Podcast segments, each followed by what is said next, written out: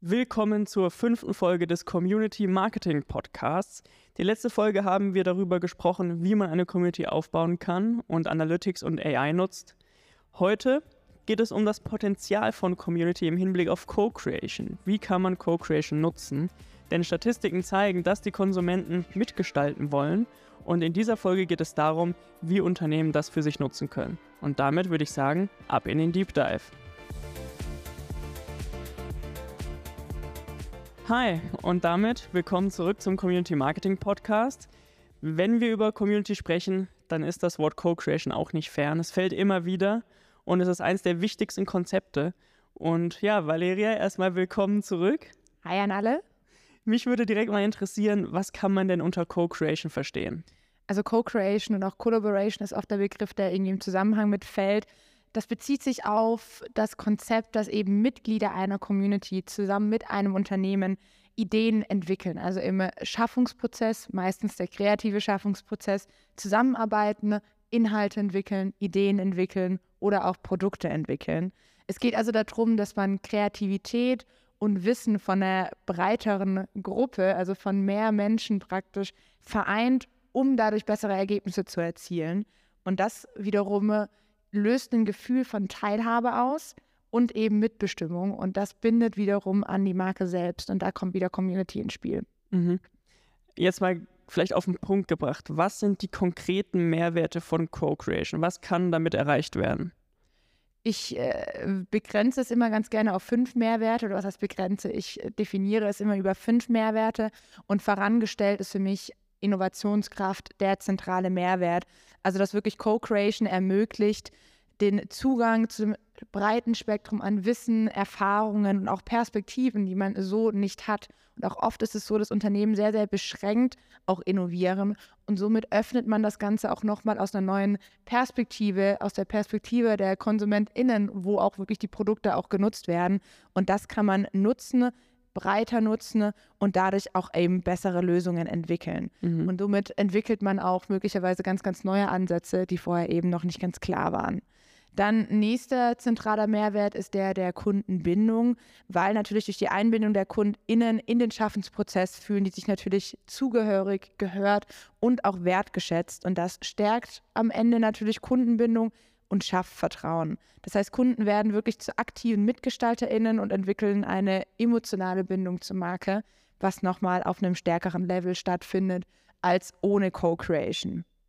Dann auch Markenloyalität als eines der zentralen Mehrwerte auch durchaus sehr naheliegend, weil Co-Creation natürlich auch ein Gefühl der Mitverantwortung schafft und auch Identifikation mit und zu einer Marke. Das heißt, auch hier Kunden, die aktiv an der Entwicklung von Produkten und Dienstleistungen beteiligt sind, sind auch eher dazu geneigt, die Produkte auch hinterher zu kaufen oder auch weiter zu empfehlen, was uns ebenfalls natürlich aus einer Marketingperspektive sehr, sehr wichtig ist. Das heißt, hier Markenloyalität wird durch Co-Creation gestärkt. Dann ebenfalls zentraler Mehrwert, der vierte Mehrwert ist das äh, oder der Mehrwert der Marktforschung. Das heißt wirklich Co-Creation zu nutzen als Möglichkeit, um Feedback einzusammeln, direktes Feedback einzusammeln. Das bedeutet, dass man hier auch nochmal Einblicke aus erster Hand von den KonsumentInnen erhält. Und dadurch können wiederum Unternehmen viel frühzeitiger auf diese Bedürfnisse eingehen, weil Produktentwicklung kann schon sehr, sehr lange dauern, bis dann wirklich das Produkt am Markt ist. Das heißt, hier kann frühzeitig auf die Bedürfnisse eingegangen werden. Das kann schon fast schon Schaden verhindert werden, also dass man am Markt nicht vorbei entwickelt. Man kann Trends erfassen und Präferenzen der KonsumentInnen und KundInnen und das dann wiederum in den Strategien anpassen. Das heißt, dadurch bleibst du am Ende wettbewerbsfähig. Ich glaube, genau das, was man heutzutage ja. braucht, bei dem Überangebot, was wir auch haben. Und nicht zuletzt Letzter Mehrwert ist aus einer Marketingperspektive betrachtet. Das ist der Mehrwert des Co-Marketings. Ist praktisch ein Ansatz, in dem Unternehmen mit der Community zusammenarbeiten und die Community-Mitglieder als Marketinginstrumente einsetzen. Also praktisch als Micro-Influencer, Micro-Multiplikatoren, um gemeinsam mit den Community-Mitgliedern auch im Sinne von User-Generated Content Inhalte schaffen und das nochmal in diese Markenwelt praktisch mit ein, einfließen lassen. Ne? Und das natürlich erhöht die Reichweiten, erhöht die Aufmerksamkeit, sicherlich auch enorm wichtig im Hinblick auf Authentizität, weil wir hier halt eben wirklich von Peer-to-Peer -Peer plötzlich Marketing denken und das, das greift auch nochmal anders und das funktioniert auch durch Co-Creation oder über Co-Creation. Ja, also mich hast du überzeugt. ja, Gott sei Dank. ähm, jetzt ist natürlich die Frage, ähm, verstanden, warum ich es machen sollte, wie, wie kann das funktionieren? Also welche Methoden gibt es dort, welche Tools kann ich irgendwie nutzen innerhalb von Communities, um Co-Creation zu schaffen? Es ist immer eine Frage der Präferenz und am Ende sollte man Tools immer auswählen entlang des Nutzungsverhaltens der Co-Creator und auch der Marke selbst. Also man muss jetzt nicht irgendwas Neues aus dem Boden stampfen, was einfach nicht ins Ökosystem passt. Aber grundsätzlich gibt es natürlich eine ganze Reihe an Tools, die man nutzen kann. Das sind dann eine Kombination aus verschiedenen Online-Plattformen wie eine Notion, einen Discord, Management-Tools wie einen Trello, einen Asana. Das werden vor allem auch die Projektmanager und äh, Managerinnen unter euch kennen, aber auch irgendwie einen Google Workspace, der frei zur Verfügung steht, lässt sich relativ schnell und einfach integrieren und in der Kombination auch, ja, ist relativ mächtig dann, was man damit machen kann. Das Ganze kann man dann auch kombinieren mit äh, Online-Videokonferenz-Tools. Entweder macht man es natürlich direkt über Discord, hat man natürlich auch die Möglichkeit, darüber zu sprechen. Ansonsten eben über Teams, Google Meet oder Zoom, was es da auch eben noch gibt, mhm. sind Möglichkeiten, um in den Austausch zu gehen und mit diesen asynchronen Tools dann in Kombination einen ganz guten Werkzeugkasten fast schon bereitzustellen. Vielleicht, was man an der Stelle auch noch ergänzen kann, es gibt auch gamifizierte Plattformen, mit denen man zusammenarbeiten kann. Das wäre zum Beispiel Crew3, mittlerweile Sili genannt, ist eine ganz spannende Plattform und hilft auch zu motivieren für Co-Creation. Das heißt, auch hier tolle Ergänzung zu den anderen genannten Tools. Ja, vielleicht gehen wir auf das noch ein bisschen tiefer ein, weil es wirklich ein, ja, ein Tool ist, was sich sehr, sehr gut eignet. Ähm, kannst du das noch so ein bisschen genauer erklären für die Leute, die das Tool vielleicht, vielleicht noch nicht kennen? Und Sili schreibt man mit Z, also Z-E-A-L-Y, für die Leute, die es auch vielleicht mal googeln wollen. Genau, also Sili ist eine Achievement-Plattform, die ihre NutzerInnen belohnt für Aufgaben, die sie erledigen. Oder sie nennt es auch ganz gerne Quests. Und die Belohnungen, die können unterschiedlich ausfallen. In der niederschnelligsten Form kann man Erfahrungspunkte sammeln, um dann wieder in einem Leaderboard aufzusteigen und im, im Ranking weiter nach oben zu kommen. Aber auf der anderen Seite können auch tatsächliche Belohnungen, Rewards im Real Life, also im echten Leben ausgeschüttet werden. Das heißt, da kann man natürlich dann auch Rabattcodes zur Verfügung stellen, Produkte zur Verfügung stellen. Wenn wir schon äh, den vergangenen Folgen über Web3 mal kurz gesprochen haben, man könnte natürlich auch Tokens zur Verfügung stellen oder andere digitale Assets als Belohnung dafür, dass man etwas getan hat. Und das sind dann sehr, sehr starke gamifizierte und Gamification-Ansätze, die auf dieser Plattform eben stattfinden, was eben zur Motivation von Ergebniserreichung einfach hilft.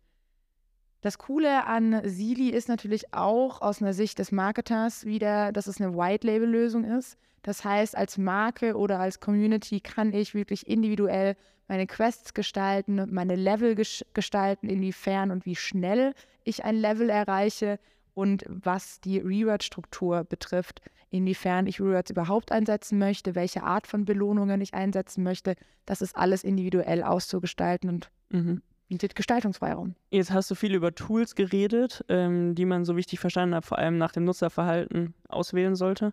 Ähm, was sind denn so Methoden? Also wie kann man wirklich auch konkret diese Tools nutzen? Was würdest du da empfehlen? Tools brauchen natürlich auch Inhalt. Und da würde ich einen Werkzeugkasten auf einer Produkt- und Markenmaterialebene bereitstellen. Also wirklich eine ganze Menge an Files, vielleicht wirklich einen, einen, Pool zusammenstellen, wo man sich frei bedienen kann, dass man auch dann damit was anfangen kann. So für User-Generated Content zum Beispiel. Genau, dass man da einfach die Materialien nutzen kann und man auch wirklich frei drauf zugreift. Dann natürlich ebenfalls methodisch zu beachten, dass man im Vorfeld die Form der Zusammenarbeit definiert oder definiert, wie sich auch Co-Creator einbringen können. Da natürlich auch wirklich ganz klarer Tipp, das nicht zu eng zu fassen. Also es ist super relevant, eine entsprechende Liste aufzubereiten. Was sind die verschiedenen Formen, wie ich mich beteiligen kann, aber auch den Freiraum lassen, dass eben auch Co-Creator selber eigene Ideen, wie man sich einbringen kann, mitbringen können und dass das auch nach wie vor auch ja, mit aufgenommen wird und man da die gewisse Agilität be behält. Also das auch im methodischen Sinne beachten. ebenfalls methodisch relevant, Entscheidungsprozesse im Vorfeld sich zu überlegen. Ja. Entscheidungen müssen getroffen werden, ohne die kann kein Ergebnis zielführend erreicht werden. Und hier arbeiten wir gerne mit verschiedenen Methodiken zusammen. Das ist zum einen die Kombination eben aus Bottom-up und Top-down Entscheidungsprozessen. Also dass man von der einen Seite Bottom-up, also Community getrieben, Ideen sammelt, in einem Pool zusammenstellt und die dann top-up oder top-down dann wiederum vielleicht von den MarkenentscheiderInnen dann bewerten lässt, priorisieren lässt. Genau, das ist hier das Stichwort, um so eine gewisse Struktur mit einzubringen. Und das kann sich im Laufe des Co-Creation-Prozesses auch abwechseln. Das heißt, wir haben wirklich eine ja, rege Kombination aus Bottom-up und, und Top-down. Ja. Ja, Entscheidungsprozesse sind definitiv der Knackpunkt, weil einerseits hast du natürlich als Marke schon das ganze Große im Blick und musst irgendwie schauen, dass es in diese Richtung geht. Andererseits ja, musst du heutzutage auch die, die Community-MitgliederInnen mitnehmen ähm, und ja, bei dieser Reise, vor allem jetzt um Co-Creation, geht, den, den Raum geben, auch für Entscheidungen. Genau. Ähm, das ist auf jeden Fall schwierig. Wo kommt es denn noch drauf an, wenn es um Co-Creation geht?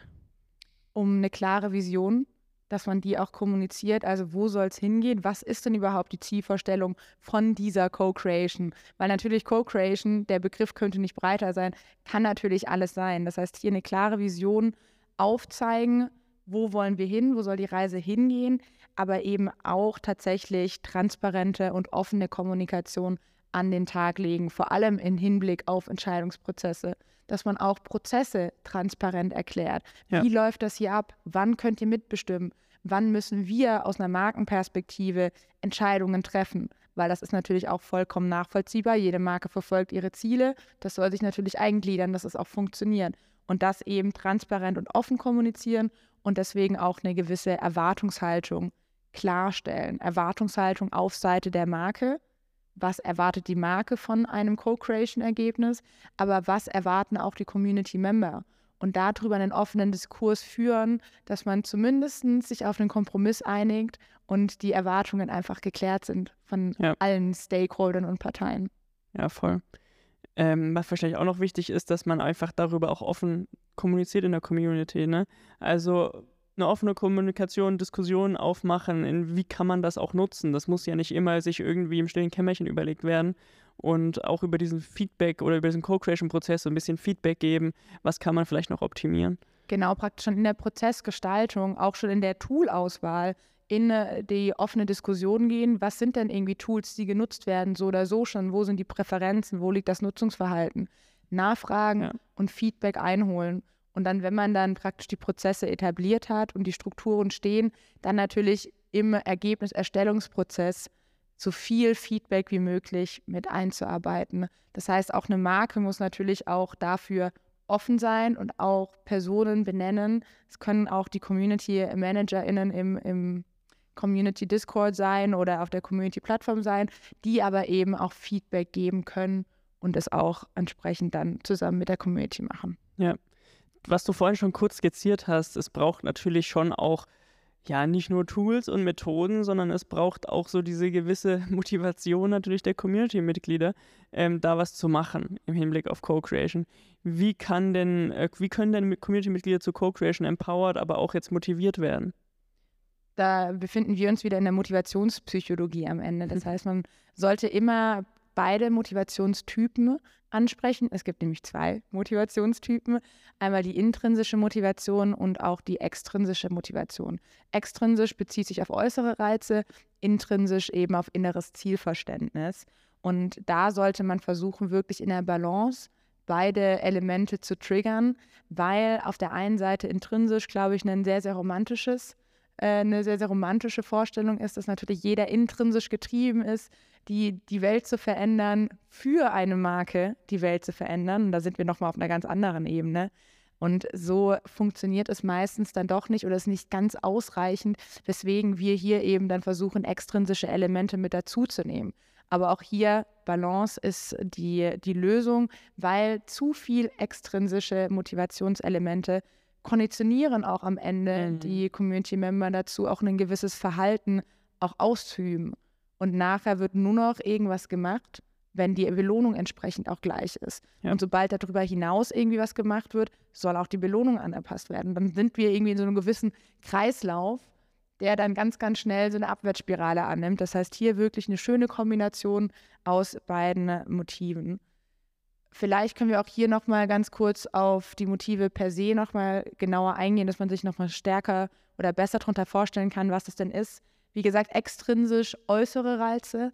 Das kann aber auch schon anfangen beim Status, dass man den entsprechend hervorhebt. Das heißt, man kann Shoutouts geben, öffentliche Props, das kann von Community Managern oder auch der Marke selbst auf anderen Kanälen passieren. Öffentliche Wertschät Wertschätzung einfach. Genau. Zu zeigen, man, man mag das, was da passiert und mhm. dann irgendwie als Community Manager, als Marke, die dann auch so ein bisschen zu highlighten und zu zeigen, hey, der hat da echt was Cooles abgeliefert.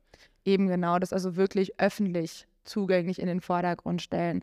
Auch das Erfahrungslevel abzubilden. Das ist das, was Sili eben ganz schön macht mit den Leaderboards. Also, dass du auch wirklich siehst, diejenigen, die sich einbringen, die haben auch einen gewissen Rangwert und sind höher als die, die sich weniger einbringen. Und das motiviert dann eben auch entsprechend, ich meine, jeder kennt es, vor allem wenn man sowas mal mit Freunden gemacht hat, dass man da ganz, ganz schnell ja. motiviert wird, äh, doch irgendwie unter den Top 3 zu sein. Und das funktioniert dann auch ganz gut. Grundsätzlich zählt aber zu extrinsischen Motiven natürlich auch der ganz klassische Access zu Produkten, vielleicht auch den Early Access zu Produkten, da wird es dann ganz, ganz interessant und eben äh, Rabatten ne, oder anderen Aktionen. Das können auch, wenn wir uns in der Web3-Welt be bewegen, Tokens sein, die ausgeschüttet werden. Also da haben wir relativ viele Möglichkeiten, wie diese Belohnungen aussehen können. Aber auch hier der Tipp ganz klar, Belohnungen wählen, die zum Projekt passen, die zur Community passen, zur Markenwelt, um auch hier einfach auf die soziale Identität einfach einzuzahlen, mhm. dass das auch einfach zusammenpasst. Und dann nämlich, deswegen kommen wir da auch gleich hin. Zu intrinsischen. Genau, auf das Intrinsische nämlich einzahlt, weil alles, was soziale Identität bereichert, auch viel eben unsere intrinsische Motivation nochmal beeinflusst. Das heißt, hier bewegen wir uns mehr auf einer Kommunikationsebene, weil es darum geht, den Purpose einer Community wirklich zu verinnerlichen, zu verankern und auch das Zielverständnis der Community zu, ja, zu, wie soll ich sagen, zu, zu integrieren und das einfach zu, zu verstehen, zu verstehen zu geben. Und das ist das Intrinsische und da können wir vor allem von unseren eigenen Erfahrungen profitieren. Das heißt, ja. als Community Manager oder als Marketer wirklich von seinen eigenen Erfahrungen erzählen, inwiefern wir selber von dem Purpose angetrieben werden oder den Community-Themen wir können Events organisieren. Viel findet natürlich online statt, aber vergesst nicht die Offline-Events, weil das sind nochmal ganz andere Möglichkeiten, nochmal tiefergehende Beziehungen aufzubauen, um auch dort ein Purpose-Verständnis auch nochmal zu etablieren. Mhm. Und wenn wir schon bei Purpose sind, das wäre noch der letzte Punkt zur äh, intrinsischen Motivation, wäre natürlich auch den Purpose, den eine Community hat, immer und immer wieder an Real-Life-Beispielen auch zu erläutern, zu erklären, welchen Impact dieser Purpose auch haben kann. Weil das hilft, das Zielverständnis im Purpose auch wirklich nachhaltig zu verankern und eben zu motivieren, sinnstiftend an etwas mitzuarbeiten. Ja, und das ist, glaube ich, auch das Zentrale mit der der stärksten Kraft, auch wenn es jetzt so ein bisschen als letztes kam. Wir haben uns ja auch so ein bisschen den Claim gegeben, Rebuild Purpose-Driven Communities mit MetaValue. Das heißt, was wir damit sagen wollen, ist, es muss einfach einen klaren Sinn, einen klaren Purpose hinter dieser Community stecken, an den alle glauben, sowohl die Brand als auch die Community, ähm, sodass das funktionieren kann. Hast du vielleicht noch ein Beispiel, um das, um das noch ein bisschen greifbarer zu machen? Klar, auf jeden Fall. Und zwar arbeiten wir bei MetaValue mit einem Kunden zusammen, die aktuell eine App entwickeln. Das ist ein Move-to-Earn-Projekt, bei dem man durchs Fahrradfahren Tokens erwirtschaften kann, die man im Endeffekt dann wirklich in Real-Life-Belohnungen dann auch umtauschen kann. Das ist so ein Stück weit das Konzept. Aber es ist auf jeden Fall eine App, die entwickelt wird. Und da haben wir das Potenzial auch von Co-Creation eben erkannt, weil das Produkt wird natürlich besser sobald wir auch wirklich die KonsumentInnenperspektive ganz frühzeitig in den Prozess mit einbringen und eben das Feedback mit nutzen. Das heißt, hier war die Aufgabe, dass wir auch hier einen Raum für Co-Creation schaffen. Wie haben wir das gemacht? Indem wir genau eben eine Kombination aus extrinsisch und intrinsisch geschaffen haben. Also zum einen haben wir natürlich erstmal einen exklusiven Raum für unsere Co-Creator geschaffen. Das heißt, es gibt einen Austauschraum auf Discord, wo sich innerhalb dessen unterhalten werden kann, wo wir auch gezielt persönliche Erfahrungen erfragen, persönlich versuchen zu interagieren, auch wirklich diesen intrinsischen Bezug auch herzustellen, also wirklich Wertschätzung schon mal auf der ganz, ganz starken Ebene versuchen entsprechend zu bewirken. Und dann haben wir das Ganze kombiniert mit den verschiedenen extrinsischen Motiven, ne, indem wir dann auch eine Co-Creator-Rolle erstellt haben in Discord. Also wirklich relativ kleine Mittel, die aber einen, eine gewisse Außenwirkung haben und die für diese Co-Creator, die eh schon sehr, sehr stark involviert sind, auch einfach nochmal einen Mehrwert per se mit sich bringen. Das haben wir dann nochmal getoppt, indem wir nochmal ein digitales Asset ausgeschüttet haben. Passt in die, die Welt dieser App ganz gut. Und das wurde individualisiert, also auch da nochmal von der Markenseite aus nochmal eine gewisse Wertschätzung allein schon im Erstellungsprozess äh, eben gegenübergebracht. Und das haben wir entsprechend dann auch ja, ja, mit ausgeschüttet. Alles nicht viel Aufwand. Also muss man auch sagen, klingt jetzt nach viel. Man muss sich darüber natürlich initial Gedanken machen, aber es war echt nicht viel, viel Effort, was man da reingesteckt hat. Aber das, was einem zurückgegeben wird, ähm, ja, wiegt deutlich mehr. Genau, also es lohnt sich an der Stelle wirklich am Anfang, sich ein paar Gedanken zu machen, um dann wirklich das auch frühzeitig zu platzieren, damit frühzeitig natürlich auch die Motivation äh, ent, entfacht wird. Das Ganze hat auch schön funktioniert. Also es war auch äh, durchaus bisher sehr erfolgreich. Sogar so weit, dass ein Co-Creator sogar ein einzelnes Feature selbstständig programmiert hat, was so ein bisschen fast schon das Traum-Szenario von Co-Creation ist, weil das Produkt nicht nur verbessert wurde, es wurde sogar ergänzt. Also äh, total erstrebenswertes Ergebnis, ja. was dadurch halt eben auch ein Stück weit auch mitgetriggert wurde. Haben wir dann irgendwie noch weitere Erfolgsgeschichten von Unternehmen, die Co-Creation, Collaboration erfolgreich genutzt haben? Ich würde da gerne eins aus der realen Welt mitbringen, weil wir ganz, ganz viel über Online-Communities immer sprechen, aber wir sind ja auch in Offline-Communities aktiv. Eines ist äh, die Stuttgarter Community hier vor Ort bei uns. Und zwar gibt es den Innovationshub Brücke von der Stadt Stuttgart, wo immer regelmäßig Events stattfinden. Das sind verschiedene Formate zu Startup-Themen, Netzwerkgeschichten oder alle anderen relevanten Innovationsimpulse, die dort stattfinden. Aber was passiert dort? Natürlich diese Formate, die müssen promoted werden. Das geschieht immer über AI-generierte Flyer. Also auch hier sind sie sehr, sehr innovativ vorne mit dabei. Aber wie wir es bei AI kennen, AI braucht Input. Und die VeranstalterInnen vor Ort haben sich bei dem Event, wo wir eben waren, natürlich äh, das zunutze gemacht und dachten sich ja, okay, Warum selber die Dinge überlegen und drei Ideen in den Topf werfen, wenn wir nicht die gesamte Community vor Ort akquirieren können und halt irgendwie mal 30 Ideen in den Topf werfen? Das wurde dann gemacht. Das heißt, jeder konnte skizzieren, Ideen mit einbringen und dann wurde sich am Ende für ein Community-Ergebnis entschieden. Und das war tatsächlich auch unser Ergebnis, deswegen erzählen wir es auch. Weil yeah, es natürlich in zweierlei Hinsicht irgendwie ein schönes Ergebnis war. Es war eine super spontane Co-Creation-Aktion vor Ort, aber am Ende Brücke, der Veranstalter, ist glücklich, weil das Ergebnis steht. Es gibt einen Flyer und wir sind irgendwie happy. Erstens, wir hatten Spaß.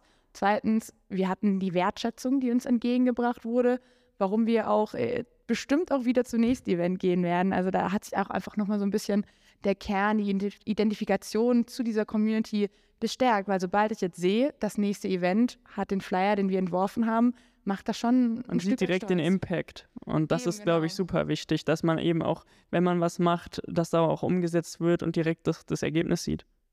Eben, und das ist, glaube ich, auch wirklich ein gutes Beispiel, wie klein auch Co-Creation schon stattfinden kann. Ein Beispiel, wo es größer ist, wäre Meta Brew Society, was ich auch ganz gerne noch einmal erwähnen wollen würde. Und zwar ist Meta Brew Society ein NFT-Projekt, was äh, Bier braut.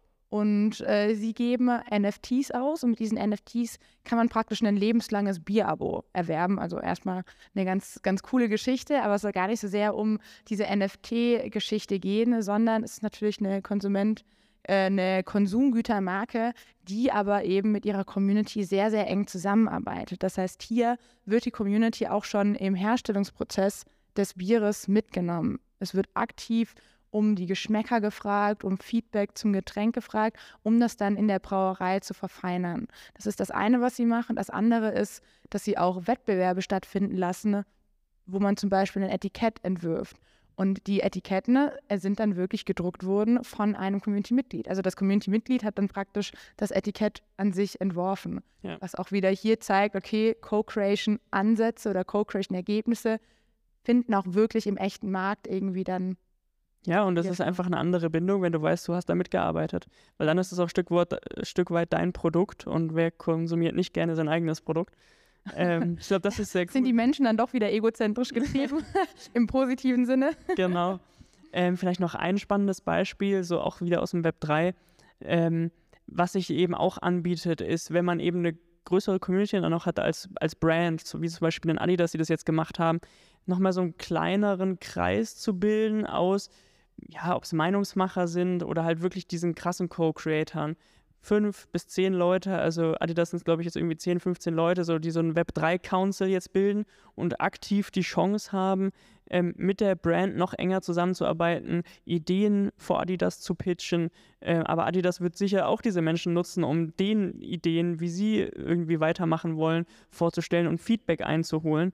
Also das ist nochmal ein, ein sehr cooles Beispiel, ähm, wie das genutzt wird im, im Web 3, aber wie man es natürlich auch ganz klassisch im Web 2 nutzen kann. Einfach nochmal einen engeren Kreis bilden, mit denen auch aktiver in den Austausch gehen, weil ab einer gewissen Größe wird es natürlich schwer, schwer ähm, da einen engen Austausch zu pflegen. Das ist die Herausforderung. Aber damit hat es natürlich auch einen Effekt wieder nach außen hin, wenn man sieht, okay, da haben diese dieser Web3 Council oder dieser enge Kreis mitgearbeitet, macht natürlich auch einen Effekt für alle anderen. Ähm, und es ist eine extreme Wertschätzung, wenn du da drin bist, weil das ist natürlich auch ein zeitliches Commitment, was du dir irgendwie, ähm, was du eingehst, wenn du da Teil dieser, dieser Gruppe bist. Ähm, das vielleicht noch. Ähm, was mich jetzt noch interessieren würde, ist, wie man das Thema vielleicht auch ein bisschen messbar macht, weil das eine ist natürlich irgendwie ja ab und zu so ein User-Generated Content, ähm, aber es ist natürlich schon wichtig, wenn man da ja Zeit reinsteckt, dass das Ganze auch irgendwie sichtbar wird und man irgendwie im Nachhinein noch sagen kann, okay, das ist jetzt aktiv aus diesen Maßnahmen entstanden. Wie kann man das messbar machen? In erster Linie wirklich die Zuordnung, wer was gemacht hat, sauber zu dokumentieren weil es wird verschiedene Co-Creator geben und es wird auch nicht nur ein kleiner Kreis von vielleicht zwei, drei geben, wo man am Anfang noch das Gefühl hat, das kann ich mir alles merken und man hat den Überblick. Nein, es, es wird auch organisch wachsen und auch die Ideen werden immer mehr und eine Vielzahl an Ideen wird ja natürlich auch begrüßt. Das heißt, hier von Anfang an das selber dokumentieren und auch sauber zu dokumentieren, um hinterher auch wirklich zu attribuieren, okay, wer hat wo seinen Beitrag geleistet, wer war der Initiator und das auch nochmal entsprechend dann auch vielleicht anders dann äh, bewerten und auch wertschätzen, dass das von Anfang an äh, gemacht wird. Da bieten sich natürlich auch Tools wie eine Notion gut an, kann man in einer schönen, schönen einfachen Tabelle eigentlich abbilden. Also auch hier relativ einfache Mittel, die dann aber hinterher dann wirklich den Mehrwert dann auch liefern. Dann natürlich Messbarkeit geht auch immer über Quantität. Das heißt, hier KPIs definieren.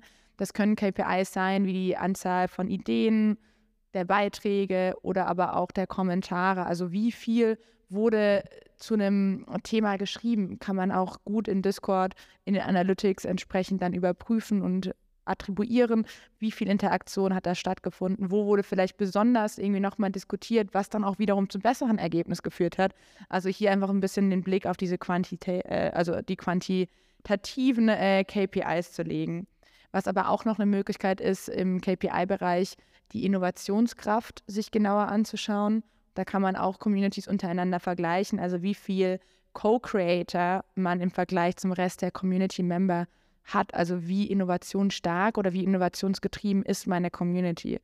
Manche Communities werden nur aus dem Selbstzweck von Innovation heraus gegründet. Das heißt, es wird eine kleine Community sein, wo die gesamte Community die Co-Creator sind. Mhm. Es gibt aber auch viele Communities, so wie es jetzt auch bei dem anderen Kunden bei uns haben, die Fahrrad-Community, wo wir nur einen kleinen Teil in diese Co-Creator-Rolle praktisch ja, mit, mit reingebracht haben und dennoch die Innovationskraft so das Produkt sehr, sehr sinnvoll eben ergänzt. Aber auch hier kann man eben nochmal den Vergleich wagen.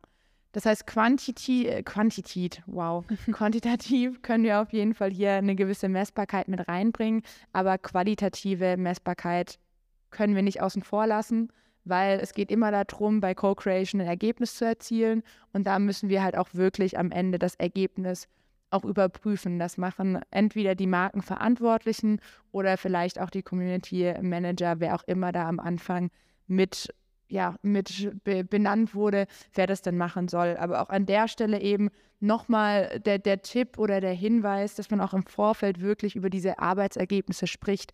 Was sind potenzielle Arbeitsergebnisse, um auch hier die Wahrscheinlichkeit, dass soll und ist, besser übereinstimmen, schon mal im Vorfeld klar zu kommunizieren, dass das halt auch in eine richtige Richtung geht und dann eben klassischer Soll-Ist-Vergleich auf einer qualitativen Ebene. Aber auch nicht zu vergessen, dann haben wir das Ergebnis bewertet. Es geht auch immer dann nochmal darum, auch den Weg zum Ergebnis zu bewerten. Wie gut haben die Prozesse funktioniert? Viele Dinge werden funktionieren, es werden viele Dinge auch nicht funktionieren, weil es ist auch hier keine Blaupause, wie Co-Creation funktioniert. Es ist immer höchst individuell, auch von der Marke, auch von den Co-Creatern, von den Personen auch abhängig. Das heißt, hier reflektieren, was funktioniert, was nicht. Prozesse dann auch gerne während des Co-Creation-Prozesses schon adaptieren und anpassen und sonst entsprechend in der nächsten Iteration, wenn die nächste Phase eingeleitet wird, das Ganze entsprechend zu verbessern und auch anzuwenden. Sehr spannend. Dann kommen wir auch schon wieder zum Abschluss der Folge. Ähm, und wie bei jeder Folge bisher würde mich noch interessieren, was ist denn dein Tipp zum Ende der Folge, dein Hashtag Community Hack?